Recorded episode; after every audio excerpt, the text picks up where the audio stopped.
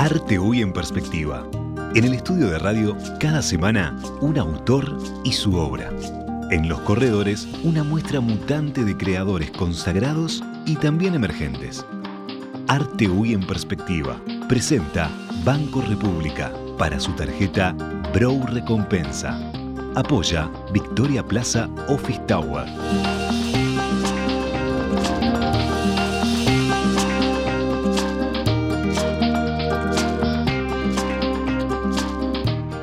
La conversación. Hoy conduce Daniela Blut.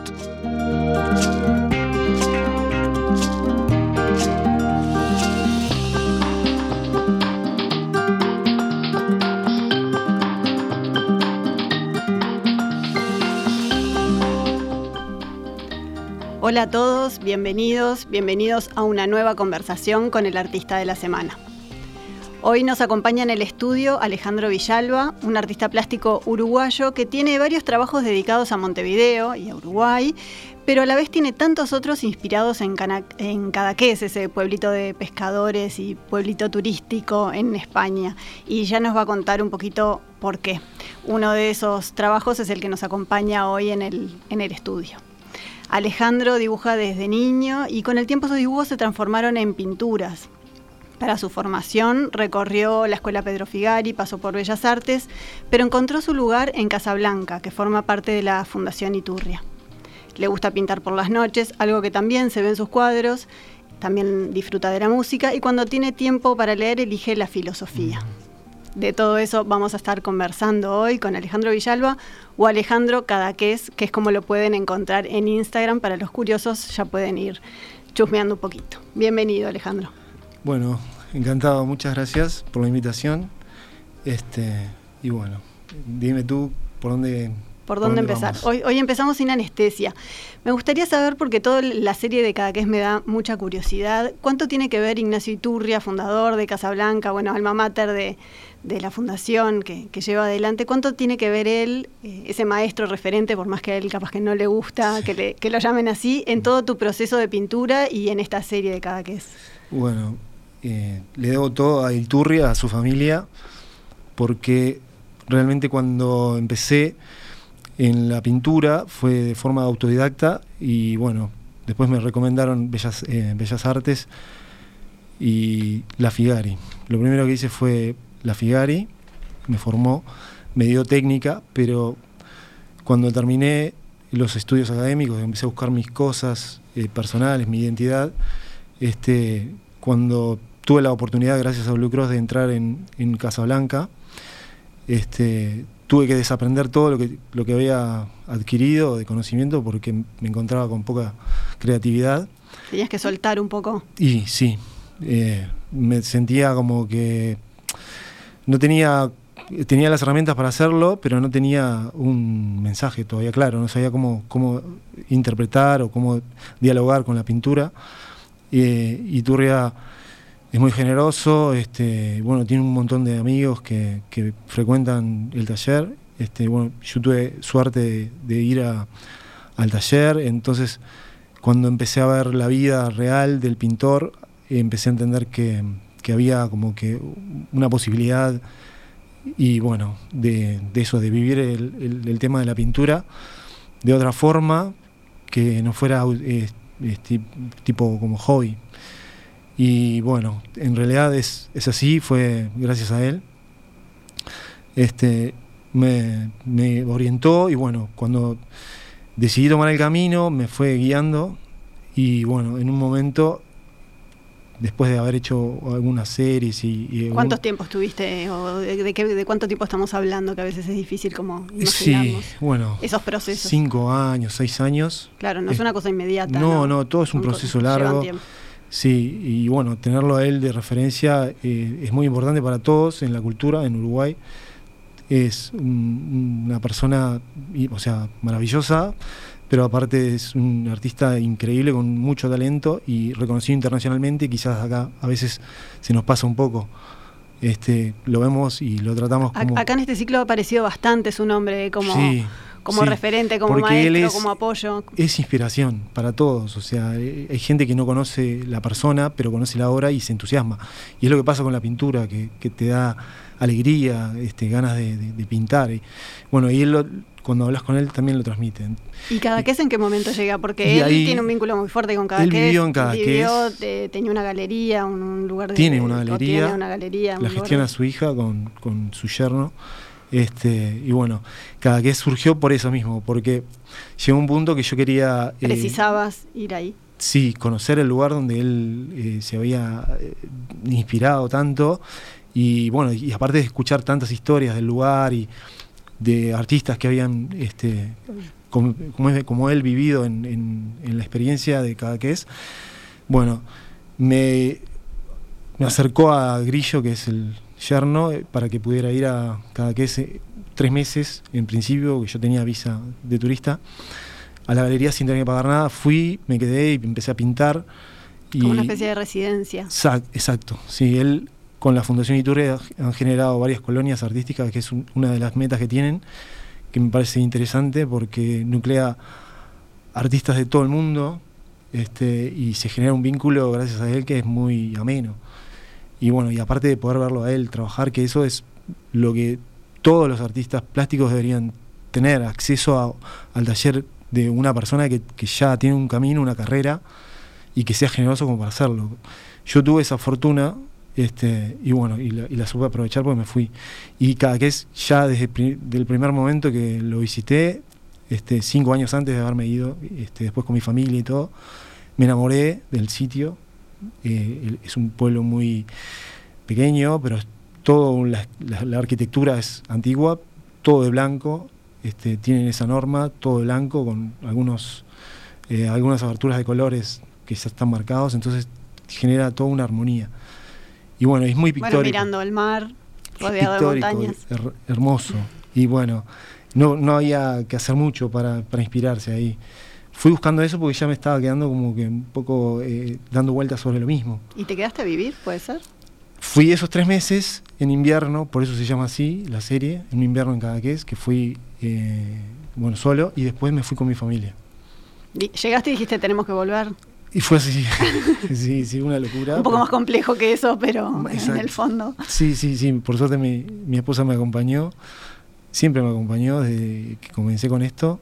Y mis hijas también. O sea que nos llevamos una gran alegría de, de eso, de, de haberlo podido experimentar. Y esos tres años que, que estuviste viviendo ahí, ¿qué estuviste haciendo? Bueno, pintaba, pero bueno, me tenía que buscar la vida con- como fuera. Y fui conociendo gente, fui trabajando en hoteles, en, en- en empresas turísticas. Y así me metí bien en el pueblo, en la vida del pueblo, lo que es la- el, el paisaje, pero aparte la- los paisanos, la, la vida cotidiana, el invierno real, la vida real cuando se vacía el pueblo, que, que es otra historia que, que lo que la gente percibe, porque es un pueblo turístico. O sea, Pero en algún momento eso en se algún termina. momento se vuelve real eh, la rutina y el bueno el agobio aparte porque es un pueblo que está un poco aislado pero es hermoso o sea más allá de todo y la, la experiencia para mí fue esa de, de eso de conocer otra otro lado de la, de la historia de cada que es por eso desarrollé la serie en base a la noche porque bueno Y ahí surgieron otras series, o fue una continuación de esa serie inicial. Sí, otras cosas surgieron después. Estando en España, después trabajé un poco con las figuras, este, me puse a hacer eh, como que hombrecitos, en base a todo ideas que yo seguramente vi en Iturria, porque es como Picasso, ¿viste? Una vez viste eh, lo que hizo y fue todo, entonces tenés que reinventar un poco, pero ya está todo hecho. Y de esa serie de cada que es que decías que también se fue transformando y de la noche, o sea, no, no son los típicos cuadros de cada que es que capaz que uno tiene, que muchos artistas han pintado y que tienen eso que tú decías, las casas blancas, la costa, los tuyos transmiten otra, Eh, sí, otra atmósfera. Lo decía muy bien Piris, es un gran amigo y aparte un artista notable que él lo, lo enseguida lo, lo advirtió, lo, lo vio, que tienen como eso, un poco de intimidad eh, y un poco de soledad aparte. Justo coincidió que cuando yo estaba en el proceso ese de esos cuadros, surgió el- la pandemia, La el. COVID. O sea, la viviste allá, Sí, La pandemia. todo. Entonces, eh, bueno, se reflejaba un poco toda la historia, porque era como que estas calles estaban un poco vacías en los cuadros. Este, se ve a través de las ventanas las historias de, las personas que, quedan en el pueblo, pero son calles casi todas desiertas. Y bueno, y transmiten un poco eso, de que no, no todo es lo que conocen, eh, eh, bueno, lo que conocemos a través de las redes y de, acceso de internet. O sea, cuando llegás ves que que existe un mundo eh, real, eh, que, que, transita diferente a lo que tenés percepción a veces, y que al final mm, somos de un lugar, o sea, y yo me sentí parte en ese momento, pero cuando empecé a entender que, soy uruguayo, que me gusta mi cultura y mis raíces, enseguida sentí urgencia de venir. ¿Qué hiciste volver? Sí, sí, por varias razones, este, y bueno, por suerte ahora estoy acá y bueno, eh, disfrutando ya de, la experiencia con distancia. Sí, con distancia y ver los cuadros ahora los disfruto capaz que un poco más. Antes que nos vayamos de cada que es que ya me estaban dando ganas de, ir, contanos la historia de este cuadro que tenemos hoy en el estudio. Este ¿Cómo, el título y el porqué de ese título y bueno, esa calle que se ve. Esa calle es eh, Carré Unió, que es una calle que viví. Cuando llegué con mi familia fuimos a vivir ahí, a la calle que sale a la derecha. Se ve el espectro de Dalí, porque bueno, es, es como que hacer una referencia que es una, una persona, una personalidad importantísima en el pueblo, porque le dio mucha vida. Este, se conoció a través de él el pueblo y todo, tiene un gran prestigio, pero aparte acerca de, de, su obra y de su persona hay mucho cariño en el pueblo. Entonces él está ahí. Sí, mucha gente que llega hasta ahí llega a, casa la casa y, todo lo, que implica la vida de él ahí. Y, bueno, y lo quería citar, entonces está su, figura como que fantasmal. Y bueno, y las calles, justamente, una a la Galería Iturria y la otra a donde viví yo. Este, la Galería Iturria queda el final de esta calle a, la mano derecha, este, que también es el lugar donde donde fui a parar, el primer lugar, eh, el primer contacto que tuve con el pueblo y la vida la hice ahí. Me dejaron un espacio que, en el que armé el taller, pero ahí se desarrollaba todo el día. y después salía con la bicicleta de Cata, la hija de Ignacio, a recorrer el pueblo y bueno, y Cap de Creus, que es, una formación rocosa volcánica con un atractivo este, hermoso. Eh, Dalí lo retrató mucho, este, y bueno, y ya te digo, no tiene desperdicio el pueblo para visitarlo, aparte para, para vivirlo como experiencia de, pintura, porque es muy rico, muchos espacios tiene. ¿Y sabes cuántos cuadros hiciste en ese periodo? ¿Cuántos cuadros tenés de, de, cada que es? Y puedo tener 50 cuadros, capaz. Eh, no todos buenos, pero sí todos tienen mi historia y para mí son parte de, de ese cuento que, que, que es, eh, para mí es maravilloso y ese siempre va a estar en mi historia personal Claro, forma parte del recorrido. De la, sí, de la continuidad de la película que, vamos haciendo con los cuadros. Creo que era Piris también que mandaba un audio en estos días previos a la entrevista que hablaba que, le hacía acordar un poco a la etapa azul de Picasso, toda esta serie de, cada que es en azul, ¿no? Con, esos colores de, la noche.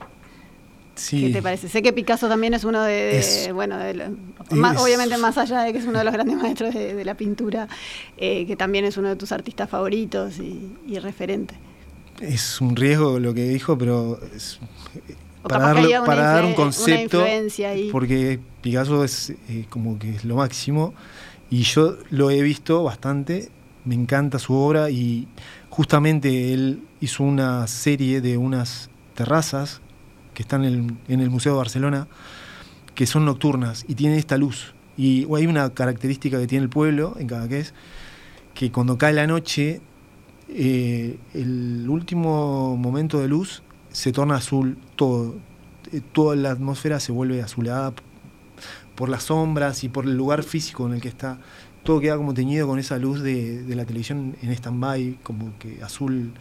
Em, es azul eh, metálico, metalizado no, perdón. Es em, bueno, un azul muy vivo, intenso. Y bueno, y eso me atrajo mucho. Aparte, para pintarlo, porque era... Una, luz única y diferente a lo que Y aparte todo el mundo me hablaba de que Iturria y, todos los eh, referentes del pueblo me decían que lo han pintado muchos. Hay un libro de cada vez que tiene 100 artistas que pasaron por ahí, entre Iturria y varios más. Claro, que eso es un desafío también, ¿no? Pintar un lugar que muchos lo han pintado. Buscarle otra óptica, otra perspectiva, es muy complicado. Ahí vemos varios para los que nos siguen en, la edición de video, pueden, pueden ver las imágenes ahí de varias de las ah, obras. Ah, gracias. Este, es, difícil eh, buscar tu, tu, forma de hablar de algo que ya está recontradicho. Y bueno, gracias a, esos bocetos que fueron iniciales en, la primera visita, cada que es, después con, la, bueno, con el empujón de, Iturria, que me aceptó eh, esos cuadros. no, no me es, una idea, es en realidad como que los avaló, que estaban que estaban interesantes, desarrollé todo lo otro, que, fue esto. esto, por ejemplo, es la vista de la casa de él, propia, eh, en su estadía, en su primera estadía en Cadaqués, que es donde nació Cata, su hija. Y a ese lugar fui por casualidad, buscando vistas diferentes del pueblo en la bicicleta, llegué hasta ahí. Se ve después y me enamoré del lugar. Y un día alguien me contó que, que, había vivido él. O sea, y yo había estado en ese lugar y decía. Ah, sin saberlo. Claro, qué hermoso. ¿Quién será el privilegiado que está acá, que vive acá? Y dicen, ahí nació Cata. y ahí entendiste más cosas todavía. Y claro, y para mí tuvo mucho más significado eh, hacer el cuadro. ¿Entendés? Porque para mí ese cuadro está en mi casa y tiene esa anécdota viva, ¿entendés? Y bueno, y aparte los bocetos los hice... Eso te iba a preguntar, ¿cómo es el proceso creativo? Este, sí. ¿Sos de eso? Se vino para, para los oyentes, este, les cuento que vino con unos cuadernos donde tiene, tiene unos dibujos, bocetos. Son como libretitas. Que, van con él a todos lados. Sí, mis hijas tienen el mismo vicio, como que andamos con, con, cuadernos o algo. Y Turria, en una de las estadías en Miami, hizo una colonia artística y me acuerdo que salimos de noche con varios artistas a dibujar en los lugares que íbamos. Todos, o sea, imagínate cuatro o cinco personas dibujando en un lugar público, todo, muy, muy, muy raro. Pero divertido, era como nuestro juego. Y bueno, yo seguí con eso y, y en Cadaqués justamente me, iba con la bicicleta, con, con estos cuadernos que, que tomé estos apuntes que fueron este, en el lugar. No son a lápiz los, los bocetos, son acuarelas. Estos son acuarelas porque o sea, te llevas el cuadernito y las acuarelas. Las acuarelas, un poco de agua y, y, bueno, y sacaba el boceto, más o menos las luces, eso es lo que me importaba, los colores, y luego llegaba a la galería y me ponía a trabajar ya en el, cuadro. O sea, primero pasaba por el boceto, que, que es para mí importante, el apunte, este es una referencia para volver constantemente y después este, ya se iba desarrollando una historia. Estos cuadros tienen mucho trabajo de pinturas eh, sobre pintura, o sea que a veces... ¿Cuánto tiempo puedes estar trabajando en una misma Y capaz que estás años a veces con un cuadro porque lo, lo, volvés a tapar y lo volvés a pintar, o sea, no es lo que dicen en Bellas Artes ni en la Figueres, a veces, o sea, hay que, como que buscan otra cosa, pero es lo que te digo, Iturria me hizo entender que esto es un juego, que hay que ser libre, que hay que disfrutarlo, y, fue así, esto se fue dando con, anécdotas del lugar que fui viviendo y que a mí me divertían y aparte contarlas, porque cuando le mostraba los cuadros a él, eh, justamente lo disfrutaba con, mi visión de, pintura, pero él, al haber estado en el lugar, como que o sea, encontraba que había un diálogo con, con, él, con la pintura. También me decías que, al mirarlos muchas veces te das cuenta, miras una obra y te das cuenta en qué periodo, en qué momento personal estabas, en qué momento anímico, ¿no? Como que las pinturas después también hablan de uno mismo. Exacto, es como desvestirse, o sea, te muestra vulnerable, te muestra eh, real.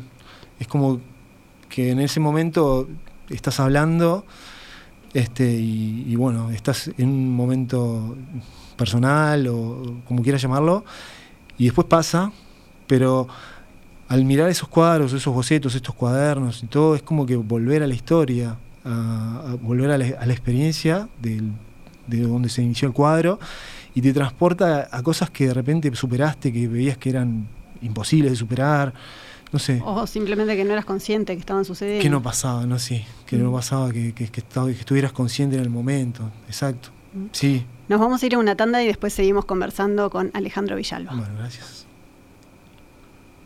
¿Sabías que con las tarjetas de crédito Mastercard Bro Recompensa, tu dinero vuelve a vos? Es la única que te devuelve plata cada vez que compras, a través de un programa de lealtad, en donde generás puntos que equivalen a dinero real, para comprar donde y cuando quieras, además de contar con beneficios exclusivos en los rubros más relevantes para tu día a día, que podés ver en beneficios.bro.com.uy. Pedí tu Mastercard Bro Recompensa al 2 1996 000 o en recompensa.bro.com.uy. Con tu tarjeta Mastercard Bro Recompensa, todo lo que das vuelve. Banco República, nuestro banco país.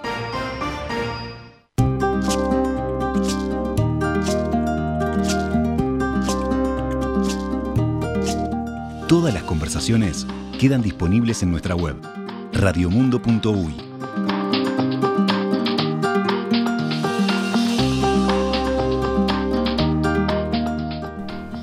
Seguimos en la conversación, nos acompaña hoy en el estudio Alejandro Villalba o Alejandro Cadaqués, así lo pueden encontrar en Instagram para ver un poquito su, obra. Y justamente de eso le voy a preguntar ahora, porque hablamos un montón de Cadaqués, pero en la obra de Alejandro hay mucho más. Eh, hay unas series más recientes sobre el fútbol y el final del Mundial, y hay eh, como una especie de homenaje también a la arquitectura de Montevideo que me pareció súper interesante con fachadas de, edificios emblemáticos, con las casetas de policía. Mm. Hay un montón. Y después se cuelan otras cosas que ahora te voy a preguntar. Te dejo primero hablar del fútbol y, de esa serie de, arquitectura. ¿En qué momento se dan? ¿Son anteriores a cada qué es? ¿Cómo, cómo surgen? Bueno, la arquitectura de Uruguay, de Montevideo, me, me atrajo siempre. Lo vi trabajado con Diego Piris y con Iturria también, este, y siempre me, sedujo. Y arrancó antes de ir a Cadaqués, en un montón de pruebas que hice, con unos cuadros chiquitos, eh, trabajando en el campo de Iturria también. Eh, primero me, iba con el cuaderno a, los edificios, frente a los edificios, a tomar los bocetos. ¿Y ahí sí a lápiz, los bocetos? Sí, a, lápiz. Y, y luego tal, lo llevaba a la pintura pero fue anterior y la visión nocturna creo que empezó ahí también de las cosas porque eh, fue dándose el juego con, los edificios y entonces cuando vi el fondo que quería, que quería crear, eh, a veces lo dejaba plano, entonces justamente recurría a la noche para, para bajarle un poco la luz o para jugar con otras paletas y inventé un poco ahí. Todo eso que decías de las paletas, o sea, los colores no, no, son los reales, ¿no? Hay colores fuertes, hay fucsias, hay amarillos, hay naranjas. Exacto. En esas fachadas de Montevideo que suele ser bastante gris. Es lo que me comentaban algunos pintores que sí, que era un poco eh, como que alegre, un poco eh, extravagante a veces. Pero capaz que más pop. Más pop, exacto, eso me gusta más. Eh, fui buscando esa expresividad, pero la influencia de, realmente de esos cuadros fueron las revistas de cómic que no tenía en cuenta hasta que también Iturria y Piris lo comentaron, lo vimos en sus cuadros, las influencias que tiene es, importante. Con razón, y ahí aparece la pregunta esa que me venía aguantando, que son los superhéroes, que también aparecen en tus obras. Y a veces mezclados con los edificios de Montevideo, con, es por eso. con el fútbol. Entró ahí la historia del cómic con las revistas, este, que son las revistas que teníamos de niños. Y Turria tenía las revistas de, caballos y Roy Rogers, y nosotros teníamos las historias de superhéroes porque era la época de Batman y, todo esto que ahora está de onda, de vuelta. Y bueno, a mí me encanta la paleta realmente, porque es, lo, que te, lo que tú viste, que no tiene nada que ver con la realidad. El cómic tiene esa libertad. Entonces, ahí empecé a sentirme un poco más cómodo para, expresar cosas que veía y que no, que no encontraba el modo de, transmitir otra, otra forma, otro, otro diálogo. Y el cómic me abrió ese, ese camino, pero siempre es en base a una charla, a una anécdota de alguien que ya antecede. Que, saca como del cajón un poco eso que. La creación, sí. Que estaba ahí como latente para ser utilizado. De repente no ves las cosas en su momento, como la vida te pasa, que, no te estás dando cuenta hasta que vos lo necesitas de adquirirlo. Entonces, eso, en un momento el cómic me empezó a, servir como para, para, para expresarme.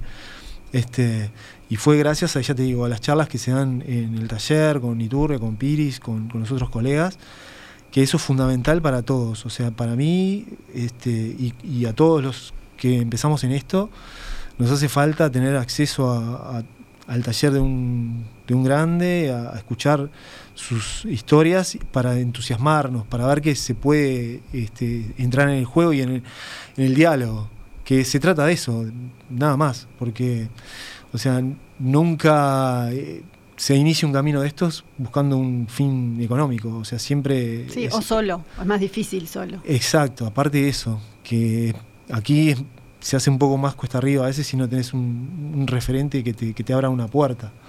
Mm. Este, bueno, pero más allá de todo, después el tema del fútbol, esos jugadores de fútbol... ¿Sos futbolero también? No me considero futbolero porque mis amigos me matan. O sea, me dicen que tengo menos fútbol que utilísima. Que en realidad mi, mi familia se fue del país este, eh, cuando yo tenía cinco años. Viví en Venezuela, volví y nunca, nunca adquirí muchas costumbres, eh, tipo normales, ¿viste? El mate, el fútbol, todo. Entonces. El mate, el fútbol, el dulce de leche, ¿no? Mm, increíble, es por eso. Pero bueno, el fútbol me atrae la parte cultural de, la historia, que es. El fenómeno. El, fenómeno. Entonces, lo hice estando en Galicia, en, en, la pandemia, fui a. A Galicia tenía pocos recursos, entonces empecé a usar lo que tenía a mano y utilizaba el aluminio de, bueno, de recipientes y cosas que tenía al alcance y con pintura y silicona y todo, empecé, a darle cuerpo a esos jugadores de fútbol, luego armé una instalación con, con ellos para hacer como una historia de futbolito y después los, empecé a pintar como superhéroes y con eso empecé a jugar para, bueno, para expresar... ¿Y esa fue como la primera experiencia como en tres dimensiones? Sí, ya había hecho algo, pero nunca eh, tan manual. O sea, y habían eh, también las anécdotas de Isturria de la época de la Bienal, este, que había hecho unos muñequitos que se los robaban y que eran hermosos. Entonces, todo eso es, como que te genera este, ilusión, te genera eh, como que una necesidad de expresarlo y de, y de, comentar lo que estás viendo o lo que viste. Y bueno, y ahí en ese juego con, con los jugadores de fútbol, se fueron abriendo otros caminos, empecé a hacer boxeo, empecé a hacer básquet para, para eso, para expresar eh, justamente el fenómeno, como decís tú, y aparte para, para, mantenerme activo, porque no estaba pintando. Después de volver de Cadaqués, fue como que tuve un, un periodo de receso de pintura y me dediqué un poco más a esto, al, trabajo manual. A experimentar, como a experimentar. Y justo como se dio la, el, mundial, estaba con un montón de personajes de Argentina y los eh, monté como en una instalación también y bueno, hice unos videos ahí que... Esos están en tu cuenta de Instagram, ¿no? Se pueden ver ahí. quedaron cómicos, sí, pero ahora estoy de vuelta en la pintura. Te iba a preguntar eso, ¿en qué estás ahora? Estoy pintando de vuelta, volví al taller de Casablanca por suerte, porque entiendo que es mi lugar este, y nunca, nunca me sentí tan cómodo en un, en un lugar como en, este y en mi casa. Este, vamos los lunes al taller de Diego, este, hay grandes personalidades ahí aparte de, él, grandes compañeros, colegas pintores, todos. Este, y me encuentro justamente volviendo a la pintura que, que había dejado en cada que es. Estoy con eh, bocetos y apuntes que tenía, este, como que definiendo esa parte, porque fue como que no nunca la terminé de redondear. Hubo cosas que quedaron como por y, el camino. Y sí, me parecían divertidas, entonces las, las seguí trabajando acá, las sigo trabajando ahora acá. Así que retomando eso. Sí, de acuerdo. ¿Y con ideas o ganas de, de exponer?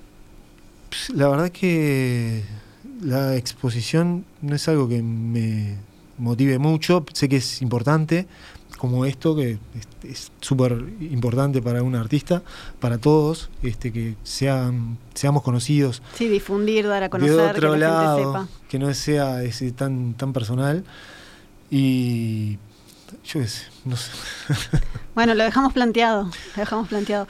Justo yo te comentaba antes de entrar al estudio que esta es una semana bastante especial porque se viene ahora Semana de Turismo, Semana Santa y muchas exposiciones, también como que arrancó el año, ¿no? Termina marzo y empieza, siempre dicen, bueno, después de que llegue el último ciclista, pero bueno, capaz que empezó un poquito antes, hay un montón de exposiciones para ver. Yo quería aprovechar para recomendar un par por acá.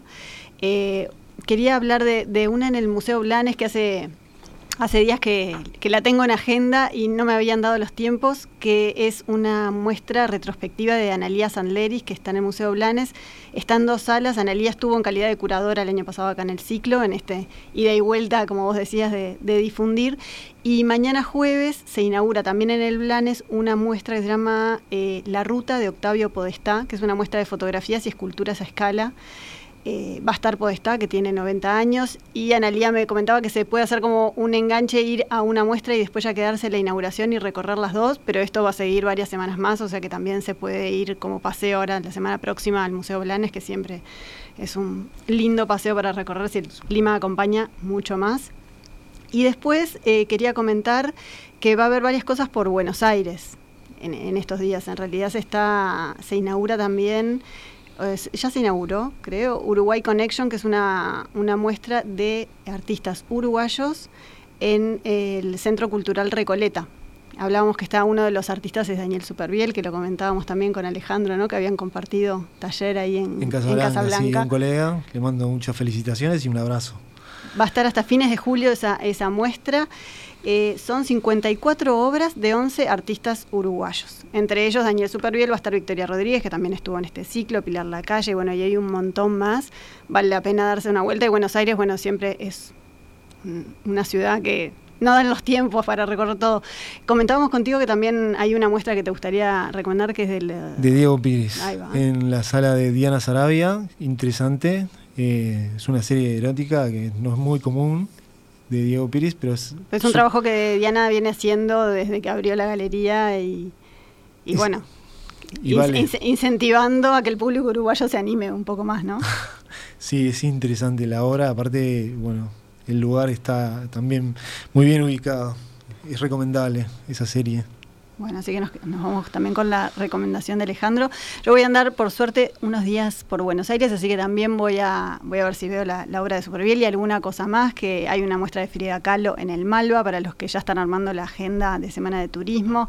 En el Cultural San Martín también hay varias muestras interesantes. Y bueno, nunca alcanzan los tiempos, como decíamos, pero ahora sí, nos despedimos. Alejandro, muchas gracias. Muchas gracias a ti, a todos en el ciclo, a la producción y bueno, estamos en contacto. Se queda tu cuadro unos días más. Los que quieran. Nosotros nos reencontramos el miércoles que viene en una nueva conversación. Muchas gracias.